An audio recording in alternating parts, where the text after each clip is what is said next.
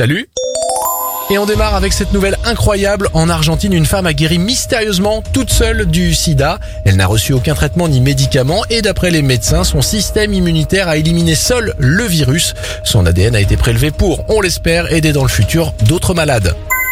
Bonne nouvelle pour le pays, les créations d'entreprises repartent à la hausse. Selon l'INSEE, sur un mois, 84 667 entreprises ont été créées, soit une hausse de 6,7%.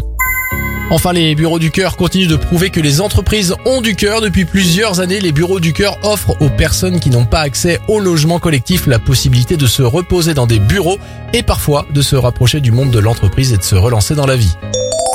C'était votre journal des bonnes nouvelles. Vous pouvez le retrouver maintenant en replay sur notre site internet et notre application Radioscoop.